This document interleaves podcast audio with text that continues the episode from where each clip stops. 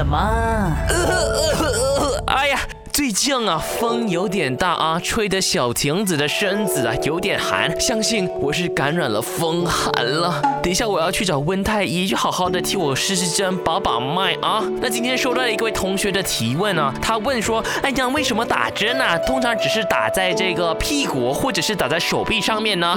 这位同学让今天小亭子化身为小亭太医来为你解答。那是因为我们手臂上面的这个面积很大。血管的这个分布比较少啊，所以呢能够避免不小心伤到我的骨头，伤到我的血管。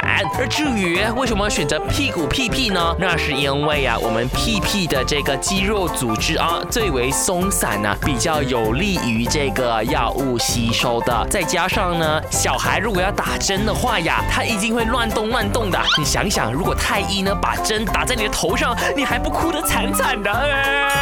于是呢，他们就想出一个妙招。啊，就叫小孩子趴好，然后呢，一不留神就就把针打在你的屁屁上面啦，那就大功告成了啊！小青子，你在干嘛呢？不好意思，皇上，我在录 podcast 呢，全马的听众正在听我讲解呢。好，你现在赶快来上班。呃呃，皇上驾到。